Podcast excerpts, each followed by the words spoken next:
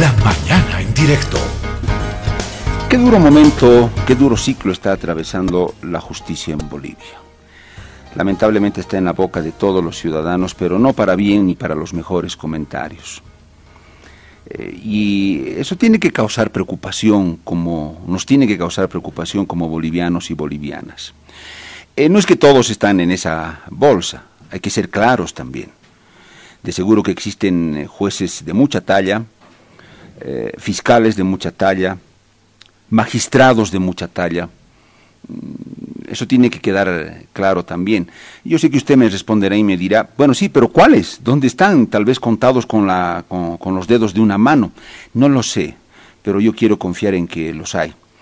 Y cada vez se van dando hechos que parecieran eh, hundir eh, más la, la, fosa en la que está la justicia, su imagen, eh, caso tras caso, eh, esto de los jueces y consorcios que liberaban a sentenciados, a, violadores, feminicidas y les daban libertad. Eh, aparece ahora el dramático hecho de Marco Antonio Aramayo, que yo creo que una no, no, no resiste una evaluación lógica, coherente, sensata de los eh, ciento y picos eh, procesos, otros dicen doscientos, eh, siete meses con detención preventiva, desfiló por distintos lugares del país, distintas cárceles. Bueno, no es para una historia, es para una novela, así de simple, para un guion de, de cine. Ricardo Torres Echalar es el presidente del Tribunal Supremo de Justicia. Eh, doctor Torres, eh, buen día, bienvenido, lo saludamos desde La Paz, desde el programa La Mañana en directo de Herbol. Eh, doctor, yo si hay algo que tengo que valorar en usted es que siempre está dispuesto a dar la cara. Y bueno, hay que, hay que reconocer a aquellos que a pesar de la crisis y de la dura situación están dispuestos a, plantar la, la, cara. doctor Torres, ¿qué opinión le merece este otro caso? ¿Ahonda las críticas a la justicia? No sé cómo ve usted, cuál es su lectura como el principal hombre del órgano judicial, en este caso del Tribunal Supremo de, Justicia. Doctor Torres, lo escuchamos, bienvenido. Eh, ¿Cómo está eh, Pedro Saúl Gemio? Muy buenos días. Un saludo por su intermedio a toda la población boliviana.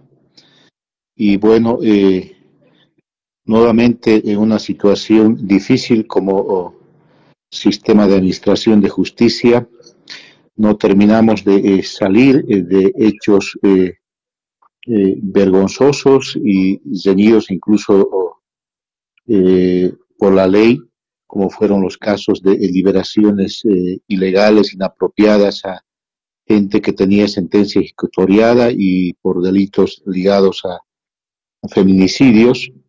Y bueno, se hizo todo el esfuerzo para enfrentar ese momento crítico como Estado. Se conformó una comisión que eh, entregó resultados al país con la detención de jueces, eh, con la eh, recaptura de delincuentes que habían sido ilegalmente liberados o gozaban de detención domiciliaria. Se hizo todo un esfuerzo para revertir jurídicamente esos hechos que habían sido propiciados por algunos malos operadores de justicia y no terminamos de salir eh, de ese eh, tema para encontrarnos eh, lamentablemente con un hecho que lacera las fibras íntimas de la sociedad boliviana. Primero lamentamos la muerte del ciudadano Aramayo, que eh, tuvo que enfrentar, entendemos, por eh, más de siete años eh, diferentes procesos. La verdad, al momento no conocemos cuántos procesos enfrentó, porque hay varias versiones conforme las autoridades que dan alguna información, las cifras son más o son menos. Pero más allá de la cantidad específica que pueda haber tenido este ciudadano eh, los procesos que se le indilgaban, ¿no es cierto? Son, eh, hay elementos y hechos que llaman eh, a la preocupación, a la indignación y obviamente a la reflexión. Por lo tanto, creo que el sistema de administración en su conjunto, y digo sistema porque acá están involucrados, en este hecho sí están involucrados todas las entidades que eh, tienen que ver con la administración de justicia, de este régimen penitenciario, eh, Policía Boliviana, eh, Ministerio Público, operadores de justicia llamados jueces, Consejo de la Magistratura que tiene el mandato constitucional de intervenir y ejercer control y fiscalización en los juzgados del país.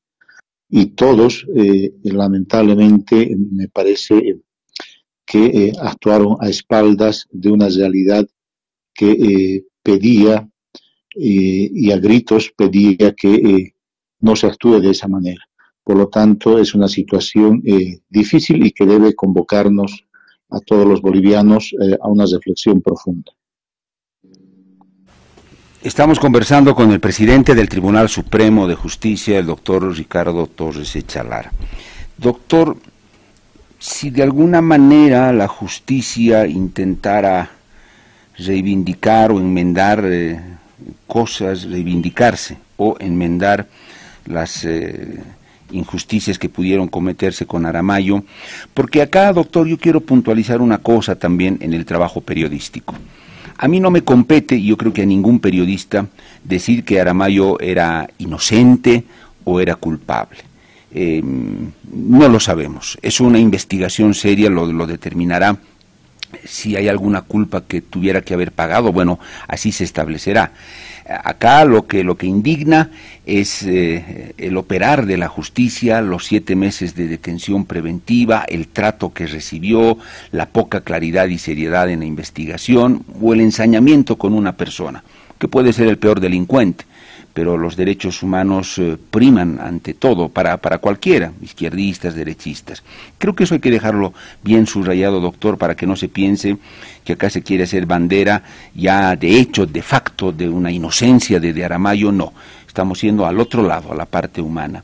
Doctor Torres, eh, en esa lógica o en esa línea de intentar enmendar algunas cosas em, o reivindicarse, la justicia, luego ya de la muerte ya es un caso eh, irreversible de Aramayo. Eh, ¿Cuáles son los primeros pasos que habría que dar, eh, doctor? Yo sé que el Ministerio Público ha hecho las acusaciones y ha instaurado las denuncias y, en fin, ha aperturado los casos. Los jueces, los jueces luego toman decisiones, inocente o culpable.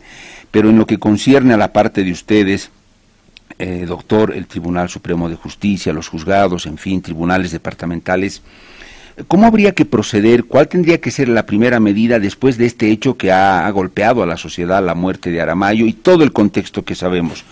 ¿Por dónde habría que comenzar? Si, quiere usted a, pedir algunas explicaciones o, cuentas, doctor Torres.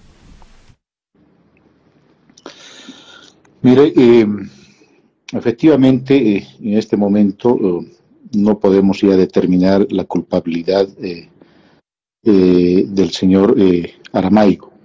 Y, en realidad esa va a quedar como una deuda del de, eh, sistema de administración de justicia, el no haber podido determinar eh, una responsabilidad contra el señor Marco Antonio Aramayo. Una vez eh, él falleció, lamentablemente, se extingue el proceso a favor de él. Y al, y al haberse extinguido y al, no, y al no tener una sentencia ejecutoriada, se entiende que eh, prima eh, el principio de eh, inocencia estipulado por la propia constitución política del Estado, ¿no? Entonces, en ese tema no, no podemos especular más. Quedó ahí materialmente truncado un proceso de investigación, si bien el Ministerio Público afirma de que ahí tiene dos o tres procesos donde consiguió sentencias pero se entiende que no son sentencias ejecutoriadas, sino que eran sentencias aún eh, sujetos o objetos de eh, impugnación, apelación o casación. Eh, en esa medida, obviamente en el plano jurídico relacionado al señor Marco Antonio Aramayo, se presumirá el derecho a la inocencia que, está estipulado en la Constitución Política del Estado pero lo que no puede quedar impune son eh, las aberraciones eh, eh, que se cometieron en el procedimiento o en el desarrollo del proceso contra este o, o contra cualquier otro ciudadano boliviano. Ningún boliviano puede estar sujeto y puede ser objeto de este trato en el sistema de administración de justicia. Eh, se habla de que tiene 250 ah, procesos. Algunas autoridades aclaran de que no es esa la cantidad de procesos. Bien, eh, nos quedemos con 50, con 30 procesos, con 80, no sé. Eh, en el procedimiento penal y en la legislación boliviana y en las convenciones internacionales rigen principios como son la economía procesal, principio de celeridad, eh, etcétera, que deben garantizar un debido proceso. Y en estos principios y en estas garantías de debido proceso, lo que prima es eh, la conexitud cuando se trata de un solo hecho. Y acá entendemos de que hay un solo hecho, que es el desfalco al fondo indígena. A partir de ese hecho, ¿no es cierto?, antijurídico, eh, el desfalco al fondo indígena, es que derivan estos procesos.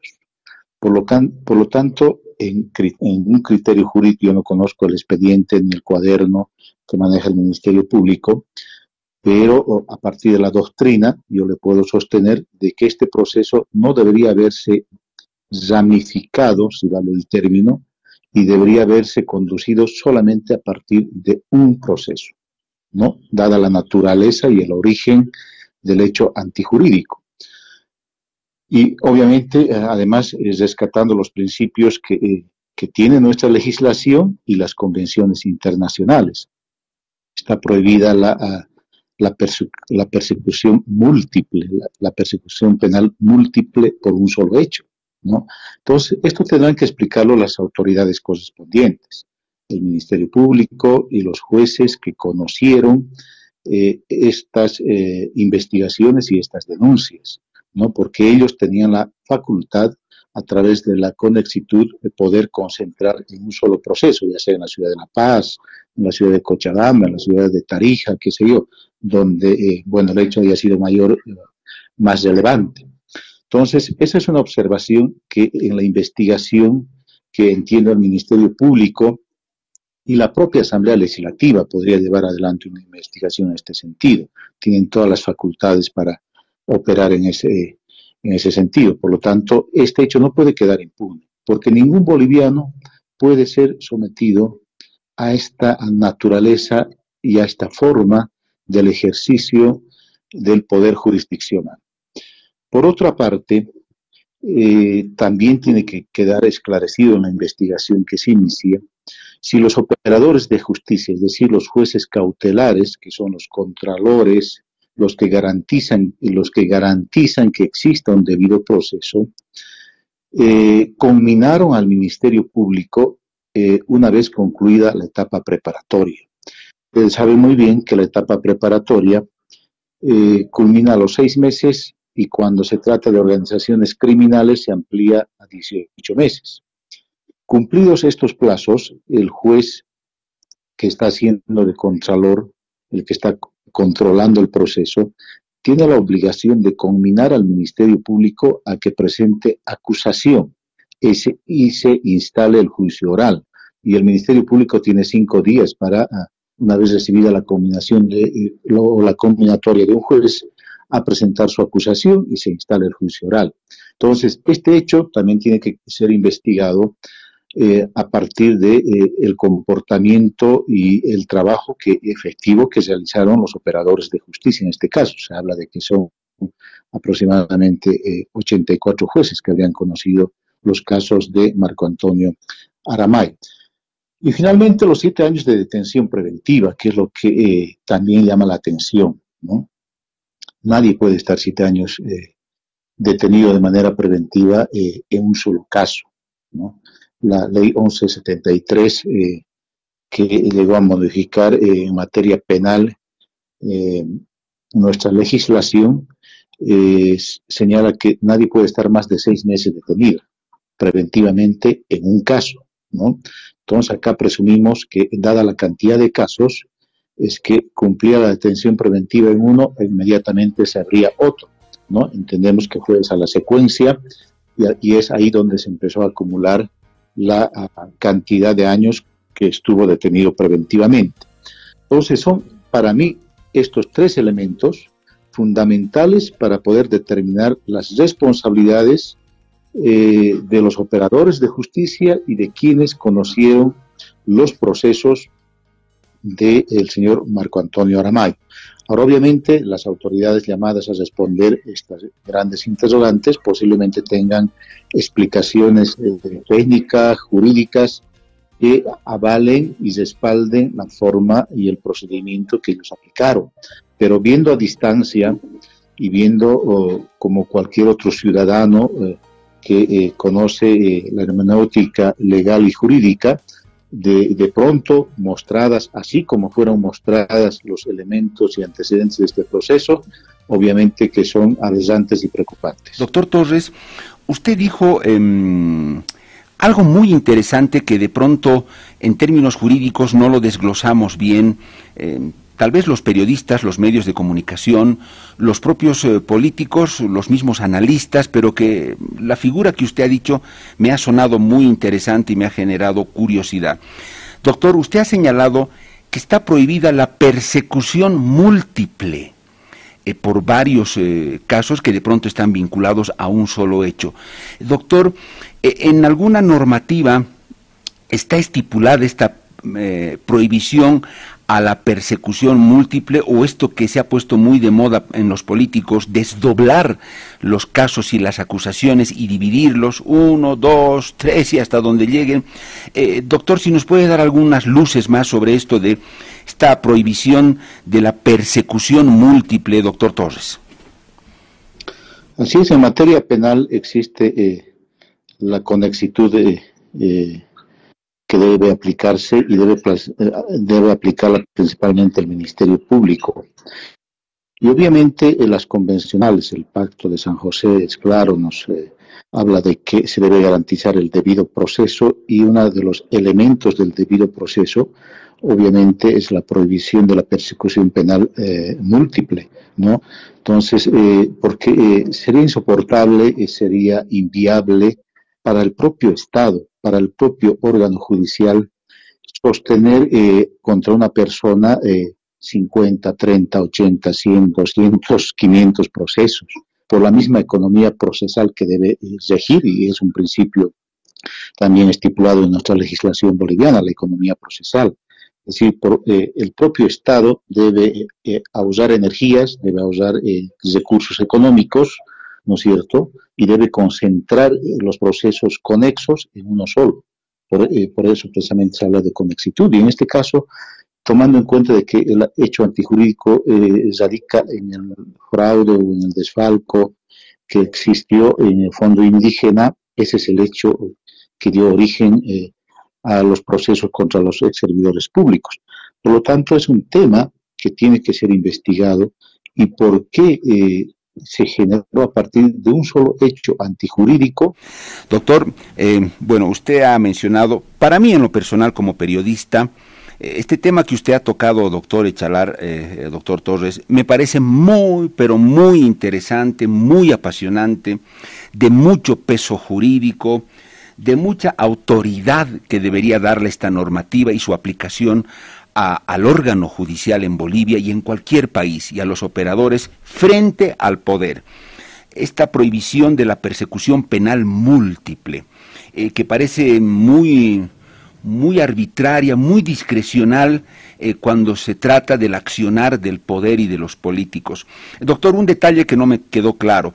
Eh, usted mencionó obviamente mm, instrumentos eh, jurídicos internacionales como la Convención Americana de los Derechos Humanos o, Pacto de San José de Costa Rica, pero doctor, en nuestro ordenamiento jurídico, en algún código, en algún lugar encontramos algo, un, un artículo que expresamente hable o prohíba esto de la persecución penal múltiple, doctor? Mire, eh, fundamentalmente eh, son los principios constitucionales, ¿no? Y los principios constitucionales eh, no son opcionales para su aplicación, sino que son obligatorios.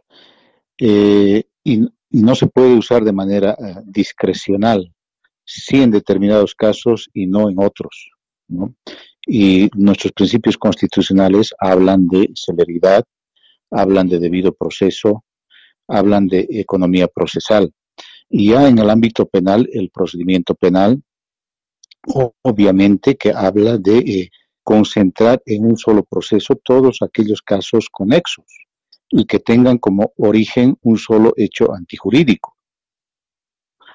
Por lo tanto, eh, es un tema, eh, lo que ha acontecido en este caso particular del señor Aramayo, sujeto de investigación, obviamente, en el plano eh, penal investigativo a través del Ministerio Público, la Asamblea Legislativa o el propio Consejo de la Magistratura, pero también si es que eh, las autoridades eh, actuaron de esta manera, es decir, abriendo 100, 80, 50, 200 procesos a partir de un solo hecho jurídico, tendrían que explicarnos cuál es la base legal, cuál es el sustento jurídico y fáctico que dio lugar a la apertura de la cantidad de procesos que se aperturaron. ¿no? Y yo, le decía, o sea, tendría que ser objeto incluso de una tesis, una investigación de alguna universidad que nos, que nos eh, muestre eh, cómo se aperturaron estos 100 eh, o 200 procesos contra este o con cualquier otro, contra cualquier otro ciudadano, ¿no? Porque definitivamente está fuera de todo esquema jurídico legal, de toda ah, convención internacional del cual es eh, suscriptor nuestro Estado plurinacional. Por lo tanto, eh, es lo más llamativo dentro de este proceso del señor Marco Antonio Aramayo. Usted lo ha dicho bien, doctor Torres. Esto es digno de un gran estudio, de un gran debate, de una gran teorización, eh, doctor, y de una tesis incluso. Sí, sí. Esta, este detalle que usted ha dado hoy acá en la entrevista me parece muy, muy importante muy, muy interesante y en términos doctrinales yo creo que daría para, para, para mucho. Eh, eh, doctor, eh, quiero preguntarle lo siguiente. Em, bueno, ustedes como justicia, como operadores de justicia, tienen, tienen mucho poder, pero en el buen sentido de la palabra, y mucho poder para, para hacer justicia a la sociedad, a la gente, y frenar, frenar la discrecionalidad en el ejercicio del poder de los políticos. Ojalá este, estos principios fueran bien comprendidos por todos los operadores de justicia, pero sobre todo por las cabezas del órgano judicial. Eh, doctor, em, el momento en el que el político o el ejecutivo, estoy hablando del órgano ejecutivo, decide desdoblar los casos y de pronto establecer una estrategia de persecución penal múltiple, eh, ¿no debería radicar ahí, doctor, la independencia y la fuerza del órgano judicial, eh, incluido el Ministerio Público, para decirle al operador político, oiga, esto que usted está haciendo no lo permite la normativa ni los principios eh, ni, ni los instrumentos internacionales, por lo tanto nosotros no vamos a proceder de esta manera, vamos a proceder tal cual dice la normativa y la Constitución. nadie pudo decirle eso, doctor, al Ejecutivo el momento que hizo estos desdoblajes en las acusaciones. ¿Cómo ve ese escenario, doctor? Mire, eh, ayer emitimos como presidencia del Tribunal Supremo de Justicia un instructivo a todos los nueve tribunales del, del país para que nos remitan todos los antecedentes que conozcan sobre los casos aperturados en sus respectivos tribunales departamentales de justicia. Hablo de los juzgados cautelares principalmente, ¿no? Y a través de la información que podamos eh, recabar, con seguridad podremos constatar si eh, los jueces cautelares, por ejemplo, eh, tuvieron la solicitud de las partes, hablo de, de la defensa del señor Aramayo, que pidió en algún momento algún juez cautelar en uso de su derecho a la defensa que los que eh, los procesos que, eh, que, se conocían en determinado tribunal departamental de justicia no sé, eh, se decline competencia en favor de algún otro tribunal bajo estos principios, ¿no? No conozco la verdad yo a detalle el, cuaderno de investigaciones ni, ni los casos aperturados en cada Tribunal Departamental de Justicia. No me podría aventurar a decir si las partes en algún momento solicitaron eh, la concentración a partir de la conexitud que existía en un solo proceso, en determinado distrito, en determinado Tribunal Departamental de Justicia, bajo los principios además que ya le mencioné. Eh, si eso ocurrió y si algún juez negó esa posibilidad, ¿no es cierto? Obviamente que tendrá que eh, comparecer ante, ante la justicia una vez abierta una, investigación, porque fue discrecional en la aplicación de estos principios que son de eh, no, no son opcionales, sino tienen que aplicarse de manera obligatoria y no de manera discrecional. ¿No? Es decir, el derecho al debido proceso, el derecho a tener un juicio con la celeridad correspondiente y si existe. Bien, doctor, eh, entonces. etcétera. Entonces, tendrán los, los que conocieron si recibieron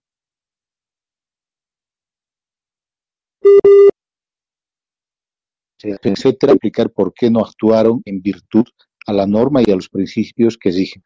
Y ahora, obviamente, el Ministerio Público podía haber hecho de forma procesal que debe reinar en el país, concentrarlos en un solo tribunal departamental, un solo proceso, y a partir de aquello dirigir la investigación correspondiente, su propia explicación y su propia teoría sobre el caso. Entonces, eh, el, la especificidad los elementos de ese proceso, porque también recordemos que nosotros en algún momento, si continúa este proceso, seremos instancia de casación, ¿no? Como Tribunal Supremo de Justicia, y es ahí donde podríamos abundar en detalles.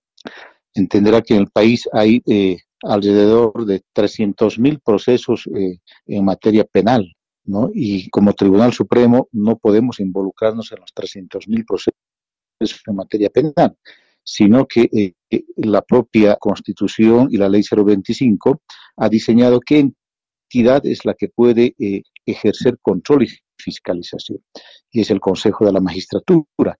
El Consejo de la Magistratura, a través de un plan estratégico, a través de su propio POA y a través de la estructura nacional que tiene, debería constantemente llevar adelante eh, control y fiscalización a los juzgados cautelares para ver cuántos detenidos tiene preventivos y qué tiempo ya están detenidos preventivamente. Si los jueces están conminando oportunamente una vez cumplidos los plazos en la investigación, es decir, la etapa preparatoria, se está conminando al Ministerio Público para que presente en los cinco días posteriores su acusación. Es una tarea de control y fiscalización del Consejo de la Magistratura. Entonces, y así otros hechos que están en manos del Consejo poder ejercer un debido control y fiscalización a los operadores de justicia. Si existe un, Consejo de la Magistratura diseñado como está diseñado, es decir, para ejercer control y fiscalización, es porque el legislador en su momento entendió que la justicia no iba a ser perfecta, que iban a haber eh, operadores de justicia que al margen de los principios y la norma. Por lo tanto, creó un consejo de la magistratura y fiscalización, y no solamente cuando exista un escándalo de las magnitudes que existe y recién intervenga juzgados, sino que tiene que ser parte de un plan estratégico y parte de su trabajo rutinario y diario ejercer intervención y control y fiscalización a los juzgados para, eh, de manera preventiva, corregir algunas malas actuaciones de los operadores de justicia, incluso sancionarlos o destituirlos, ¿no? Entonces, esa es eh, eh, la competencia que tenemos dentro del órgano judicial. Como Tribunal Supremo no tenemos esas, esas facultades y competencias porque somos una instancia de casación, así lo señala la Constitución y las propias normas. Eh, doctor, penúltima, nos quedan solamente ya cuatro minutos. Doctor, escuché a un fiscal en las últimas horas cuando se lo cuestionaba y se lo decía, ¿por qué solo Marco Antonio Aramayo con detención preventiva tanto tiempo? Elvira Parra también creo que está exdirectora del Fondo Indígena, pero ¿y los otros dónde están? Claro, la sociedad se pregunta, ¿y los otros tantos dirigentes, en fin, gente que recibió plata, dónde están? Y le escuché a un fiscal decir, eh, doctor, ah, no, es que no fueron habidos y no los podemos pues procesar o enjuiciar en rebeldía o perdón, en, claro, en rebeldía o en ausencia. Doctor, jurídicamente esto es, eh, es un buen argumento. Bueno, no quisiera entrar en polémica con el Ministerio Público, ¿no? Eh, ellos ejercen eh, sus competencias en la persecución penal y entendemos que tienen que hacerlo con objetividad, ¿no?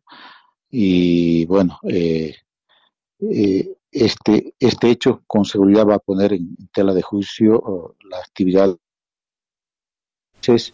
y de quienes además tenían también la obligación de controlar y fiscalizar a los jueces y a los propios fiscales. Entendamos también que... Eh, me, parece, doctor, que, bueno, yo le voy a dar mi criterio, aunque usted podría dar una opinión meramente técnica, doctor, pero yo respeto su posición.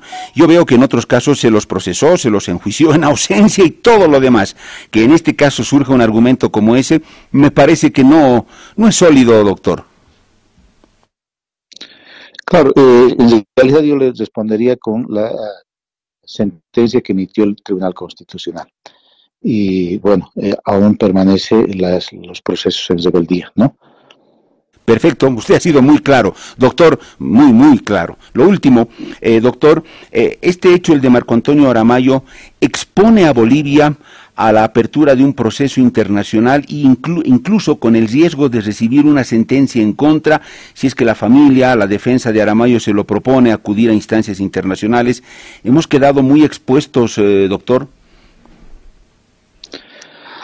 Bueno, con seguridad eh, la familia o organismos de derechos humanos eh, recurrirán a instancias internacionales, ¿no? Y bueno, eh, las instancias internacionales se tomarán eh, su tiempo para llevar adelante el proceso que ya no es contra personas, sino con, lamentablemente contra todo el Estado boliviano. Y lo que se pone en juego, obviamente, es ya la imagen del Estado boliviano, la propia democracia y los pilares que sostienen a la democracia y uno de esos obviamente es la administración de justicia, ¿no? Eh, pero yo, apostaría a que sean los mecanismos internos, nuestros propios mecanismos internos, el Ministerio Público, Asamblea Legislativa, entidades como el Consejo de la Magistratura, que saquen a la luz la verdad sobre este tema, ¿no? Y que tenga que sancionarse a los que tengan que sancionarse si es que existen responsabilidades. Y bueno, eh, creo que si actuamos de esa manera y, en los tiempos oportunos que tenga que actuarse, eh, obviamente incluso una, una apreciación eh, internacional ya quedaría fuera de contexto, aunque obviamente sería inevitable alguna sanción si es que así se lo determina una investigación en un proceso internacional. Pero esperemos como Estado, obviamente, que no suceda aquello, pero eh, al ser suscriptores de pactos y convenios internacionales tenemos que estar también eh, eh, sujetos a lo que dispongan los mecanismos internacionales. Doctor Torres, ha sido usted muy gentil en hablar con nosotros, darnos respuestas a las preguntas que le hemos hecho y brindarnos su tiempo. Doctor, que sea hasta nuestra próxima entrevista. Un gusto. Muchas gracias, Pedro. Será hasta una próxima oportunidad. Muy amable, el presidente del Tribunal Supremo de Justicia.